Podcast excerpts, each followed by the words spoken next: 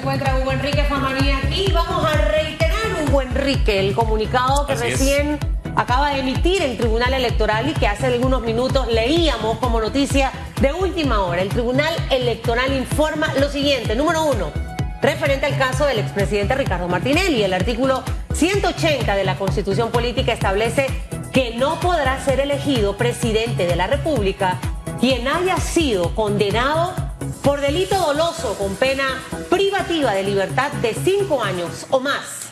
Punto 2. Hay una sentencia condenatoria por la comisión de un delito doloso emitida por un tribunal de justicia penal ordinaria que impone pena privativa de libertad de más de cinco años en contra del candidato presidencial Ricardo Alberto Martinelli Berrocal.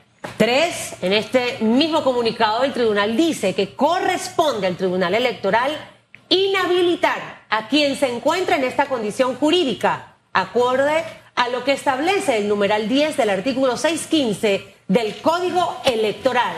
Y muy importante, preste atención al punto 4 del comunicado que acaba de emitir el Tribunal Electoral. Reitera a la ciudadanía que a la institución no ha llegado copia de la sentencia en firme, autenticada y cuando llegue se procederá al trámite correspondiente de manera expedita y conforme a lo que establece la constitución política y la ley electoral. Ese último punto, sin lugar a duda, es lo que pone en el análisis esta mañana eh, a nuestro invitado para arrancar por ahí, el licenciado Francisco Carreira, abogado con mucha experticia internacional. Eh, entendiendo los cuatro puntos, licenciado, y gracias por estar con nosotros.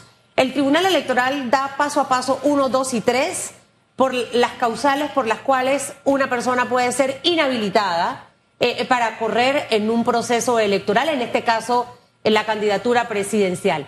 Pero el último punto, el cuatro, eh, reitera la ciudadanía la información que ha estado emitiendo desde el día desde hace varios días, de que todavía ellos no cuentan con la sentencia realmente en firme, la Corte debe enviarlo. O sea, ¿qué significa y qué representa todo esto? Decía ayer el licenciado Álvarez que, la candidatura del señor Martinelli sigue en firme. ¿Sigue en firme precisamente por esto, porque la Corte no ha enviado esto oficialmente al tribunal?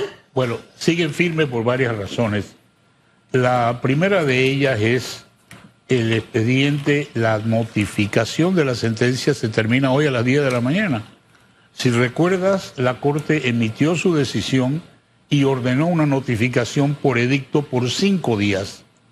Eso ocurrió y hoy se vencen los cinco días para que la sentencia quede en firme. Una vez que esto ocurra, el expediente debe ser devuelto al juzgado de la jueza Loíza, donde se condenó al presidente Martinelli. Antes no podía hacerse eso. No, porque estaba en notificación. Ese, es el, ese ha sido el trámite. Y por eso yo he escuchado a algunas personas como que esto se ha trazado a propósito. No, es un procedimiento normal.